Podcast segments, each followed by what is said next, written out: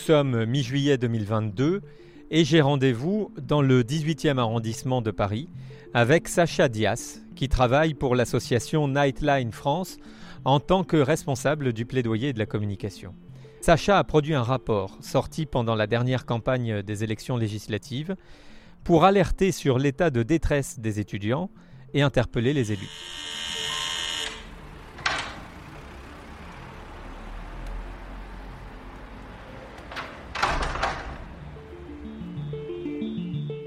L'association, est relativement jeune, elle a 6 ans. Euh, elle a été créée en 2016 par euh, Patrick Skehan, qui est l'actuel délégué général et fondateur. Il, euh, lui, était bénévole en fait dans une nightline à Dublin et a fait le pari d'importer ce concept en France. Et depuis 2016, ben, on s'est rendu compte que cette offre manquait puisque l'association s'est développée. Donc d'abord à l'ENS de Saclay, ensuite elle est devenue Nightline Paris, et puis après elle s'est implantée à Lille, Lyon, Toulouse et maintenant au Pays de la Loire le, concept est le suivant, c'est euh, euh, des étudiants bénévoles euh, tiennent une ligne d'écoute nocturne, donc de 21h à 2h30 du matin.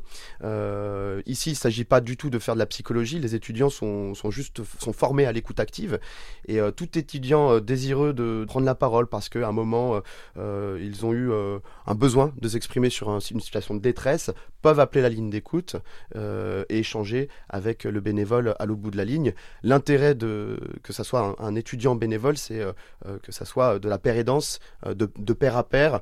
L'étudiant qui prend l'appel partage le même quotidien, connaît la même réalité de partiels qui peut amener, générer du stress et ou toutes sortes, de, situations qui pourraient amener à un, un cas de détresse psychologique. Alors, dans le plaidoyer que vous avez publié récemment, vous mettez en avant un certain nombre de propositions pour aller vers du mieux en matière de santé mentale, en particulier chez les jeunes. Ce rapport euh, intervient, donc celui qui vient d'être publié, euh, après le, premier rapport de plaidoyer qui était paru en novembre 2020. Et ce rapport, en novembre 2020, euh, pointait le manque cruel de psychologues par étudiant. on était à un psychologue pour 30 000 étudiants, ce qui est considérable par rapport aux, normes internationales. les préconisations sont de un psychologue pour 1500 étudiants. Donc c'est assez considérable. Donc novembre 2020, ce rapport est publié. Quelques mesures sont prises par le gouvernement. Euh, le recrutement de 80 psychologues en service de santé universitaire, l'installation du chèque psy qui donnait droit à des remboursements euh, de consultation de psychologues pour les étudiants. Mais on s'est dit, euh, est-ce que c'est suffisant ou est-ce qu'il faut aller au-delà? Donc on profitait de la campagne présidentielle et des législatives pour essayer de, faire un peu un bilan de ce qui avait été fait et de pointer là où il faudrait peut-être accentuer l'action publique. Donc on est toujours dans cette euh, volonté d'augmenter le nombre de psychologues par étudiant parce que c'est, euh, pour nous, c'est le, cœur du problème, c'est qu'il manque des professionnels de santé dans les espaces dédiés euh, pour que les étudiants puissent avoir une offre de soins gratuite, accessible et graduelle. D'abord le psychologue et puis après une peut-être une thérapie plus longue, mais ça, voilà, nous le cœur du métier, c'est de renforcer ces services de santé universitaires qui sont au cœur du, de l'écosystème étudiant. le, médecin, le psychologue partagent le même quotidien, euh, connaît, constate aussi ce qui peut se faire aussi dans, l'établissement. Actuellement en France, on est, euh, suite au recrutement des 80 psychologues en 2021, on est passé non plus de 1 pour 30 000 euh, psychologues, mais on est passé de 1 psychologue pour 14 889 étudiants, pour 15 000, donc c'est mieux, c'est le double, mais c'est toujours en deçà de ce qu'il faudrait faire. Euh, les bons élèves sont les États-Unis, euh, qui sont euh, à un psychologue pour 1346 étudiants, la norme internationale étant de 1 pour 1500. voilà. Après, on est aussi dans cette volonté, par rapport aux comparaisons internationales qu'on a fait et qui nous ont servi pour le, pour le rapport, c'est de déployer une vraie stratégie nationale de santé mentale pluriannuelle donc budgétisée et pilotée non plus par un délégué ministériel qui est, qui est existant à ce jour, mais par, euh, on demande l'installation d'un secrétariat d'État qui soit doté de moyens, euh, qui puisse mettre en œuvre une vraie stratégie pour justement contenir la détresse psychologique euh, des étudiants et puis surtout développer de manière structurelle la santé mentale ou l'offre de soins en santé mentale à destination de, de la population étudiante. on a aussi pu constater que depuis, enfin, depuis l'annonce de la, pandémie, donc c'était en, mars 2020, la France a été, euh, on va dire, un peu en retard pour prendre la première mesure suite à euh, mesure qui viendrait en aide à la santé mentale des étudiants. la, Belgique, le Royaume-Uni et la Nouvelle-Zélande avaient déjà avancé ou débloqué des fonds depuis quelques mois quand la France en décembre prenait la première mesure, donc l'annonce par le Premier ministre à l'époque des 80 psychologues recrutés en service de santé universitaire. Donc les pays anglo-saxons sont un peu en avant-garde sur euh, euh, cette, ce, pan de la santé publique, la santé mentale. Et quand nous, on est un petit peu en retard, eux ont déjà installé des stratégies nationales de santé mentale. La Suède aussi l'est également euh, très en avance en ayant une conception plus différente de, celle qu'on peut avoir en France. On est moins dans la prévention en France que dans la curation, tandis que les, pays anglo-saxons sont plus dans le préventif, et ce qui se constate sur les chiffres après de, de les cas de détresse qui est bien, bien en deçà de ce qu'on a en France. Pour joindre des écoutants de l'association, rendez-vous sur le site internet nightline.fr. La crise sanitaire et en particulier les confinements se sont accompagnés d'une dégradation de la santé mentale des étudiants. C'est un monde qui souffre en silence. Si les jeunes sont plutôt épargnés par les formes graves de Covid-19, les effets des confinements successifs et de l'incertitude ambiante sur leur santé mentale sont très préoccupants. On voit qu'aujourd'hui, le lien social se fait uniquement en distanciel ou par très petits groupes, et euh, les jeunes ayant été une population très stigmatisée. La mutuelle étudiante, la LMDE, qui propose le remboursement de séances de psy depuis plusieurs années déjà, a publié début juillet sa mise à jour des résultats d'une grande enquête menée en 2019 par l'Institut CSA auprès de 3000 étudiants. Le résultat est inquiétant puisque 70% des étudiants interrogés déclarent vivre en situation de mal-être, 36% d'entre eux disent avoir eu des pensées suicidaires. Pour en savoir plus, je me suis entretenu avec Fabrice Grière, le directeur général de la LMDE. La santé mentale des étudiants, c'était déjà un sujet de préoccupation en 2019. Euh, pas aussi marqué qu'aujourd'hui, mais déjà euh, très prégnant.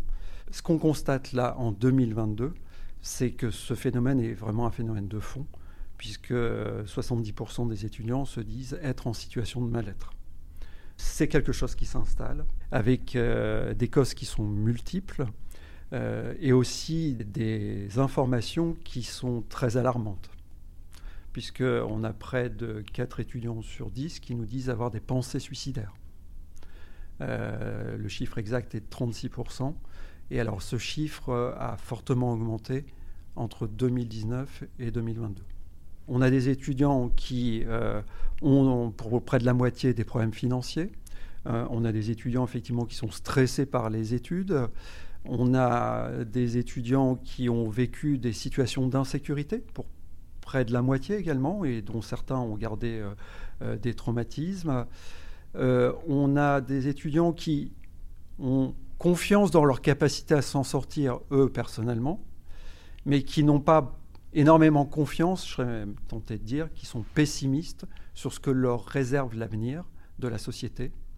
Et alors quand on parle de changement climatique, euh, à, près de 80%, euh, les étudiants sont très pessimistes. Euh, les psychologues aujourd'hui ou, les professionnels de santé parlent d'éco-anxiété, hein, d'éco-anxiété qui serait le lit à l'apparition d'autres troubles. Et alors il y a quelque chose qui est assez surprenant, c'est quand on leur demande comment ils vont. La réponse est je vais bien, je vais bien physiquement. Et au, gré des questions, hein, puisque plus de 3000 étudiants, une centaine de questions, vous apercevez qu'à la fin du questionnaire, euh, bah, je vais peut-être bien physiquement, mais je me déclare stressé euh, pour près de 70% en permanence. Alors par les études, par mon avenir, par les problèmes économiques, par l'avenir de la société. Parfois, je me sens en situation de, euh, cafard, où je, perds du goût à des activités, où j'ai le sentiment de me dévaloriser. Et donc tous ces symptômes-là, les spécialistes nous diront que bah, ils sont vraiment l'illustration du mal-être des étudiants. Euh, évidemment, la pandémie a accentué ce phénomène, mais qui était déjà bien marqué. Euh, on, a d'autres conséquences propres à, la pandémie et au Covid. Hein. si on, fait quelques secondes un focus sur euh, ce qui nous est remonté sur le Covid, alors des choses que l'on connaît tous, hein, c'est l'absence de vie sociale, un, âge charnière quand je suis étudiant, pour certains ils se retrouvent seuls pendant près d'un an dans une cité universitaire sans, ou avec peu de contacts, ou alors ils effectuent leur première année d'études supérieures en restant chez leurs parents derrière un écran. Donc tout ce qui est euh, rupture dans la socialisation vient euh, renforcer ce, domaine, euh, ce phénomène d'anxiété. Autre focus assez surprenant pour nous sur les impacts du Covid, c'est la, la, crainte d'une dévalorisation du diplôme qu'on aurait obtenu en période de Covid, de confinement, pardon. C'est-à-dire que mon diplôme, si je l'ai obtenu pendant la période du confinement, en clair, euh, il aura moins de valeur aux yeux d'un employeur que si je l'avais utilisé, obtenu pardon, en période dite normale. Tout ce qui est précarisation renforcée également. J'avais des problèmes économiques, j'avais un petit boulot pour payer ou cofinancer mes études. Le confinement a, bien souvent a mis un, coup d'arrêt. Donc ça a accentué des difficultés financières d'étudiants qui étaient déjà en situation euh, de précarité. Est-ce que ça vous a surpris les résultats de cette étude? Pas de surprise sur le phénomène de fond de santé mentale, puisqu'il euh, suffit de regarder, euh, tout l'écosystème est en train d'alerter hein, sur ce sujet. Les professionnels de santé, les présidents d'université, les associations étudiantes, euh, donc c'est vraiment un phénomène de fond. Pas que sur les étudiants non plus, puisque vous voyez que le même phénomène se produit au niveau des salariés, ce problème de santé mentale qui devient un vrai sujet de fond. L'OMS dit qu'il n'y a pas de santé sans santé mentale. Et, peut-être que là, côté français, on a un peu de retard par rapport au regard sur la santé mentale par rapport à d'autres pays comme les États-Unis. Euh, on a peut-être aussi des besoins de renfort euh, en nombre de psychologues, hein, les ratios entre la France et les États-Unis sont de 1 à 10 hein, pour des étudiants. Euh, donc, pas surpris. quant à la santé mentale. Très préoccupé par l'augmentation des pensées suicidaires. Et tout ce qui est relatif à la santé mentale, même si vous avez un phénomène de fond, euh, ensemble de la population, dont les étudiants, nous, ce qui nous préoccupe, c'est que les ratios et les chiffres sont de 1 à 2 entre la moyenne de la population et le focus sur les étudiants, que ce soit en termes de troubles psychiques, de mal-être, voire de pensées suicidaires. Je pense qu'on a tous en tête l'interview de Stromae qui avait marqué les esprits un soir au JT de 20h. Euh, ce qui nous interpelle et ce qui nous inquiète concernant les pensées suicidaires, au-delà du chiffre qui est élevé, c'est que les étudiants nous disent, euh, pour la moitié d'entre eux, ne pas en parler. Hein. Euh, je n'en parle pas à mon environnement, je n'en parle pas à mes proches, parce que j'ai peur soit de les inquiéter, soit d'être stigmatisé. Or, on sait que la parole est essentielle. Donc, il y a vraiment un travail d'accompagnement là aussi. Et je pense que là, il y a un sujet de préoccupation qui, qui, est majeur et euh, l'ensemble des acteurs euh, doivent contribuer à, essayer d'apporter des solutions de manière collective. Vous avez aussi, pendant sept ans, euh, lutté contre un certain mal-être. Vous en parlez d'ailleurs sans détour. Dans vos chansons, vous parlez aussi beaucoup de solitude. Est-ce que la musique vous a aidé à vous en libérer Je suis pas tout seul à être tout seul. Ça fait déjà ça de moins dans la tête. Et si je comptais combien on est? Beaucoup. Tout ce à quoi j'ai déjà pensé. Dire que plein d'autres y ont déjà pensé. Mais malgré tout, je me sens tout seul. Du coup, j'ai parfois eu des pensées suicidaires et j'en suis peu fier. On croit parfois que c'est la seule manière de les faire taire.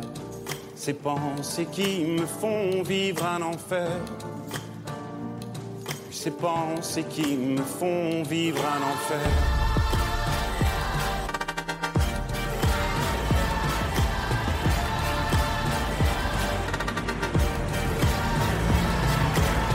La sortie de la chanson L'Enfer par Stromae début janvier 2022 a contribué à lever le tabou.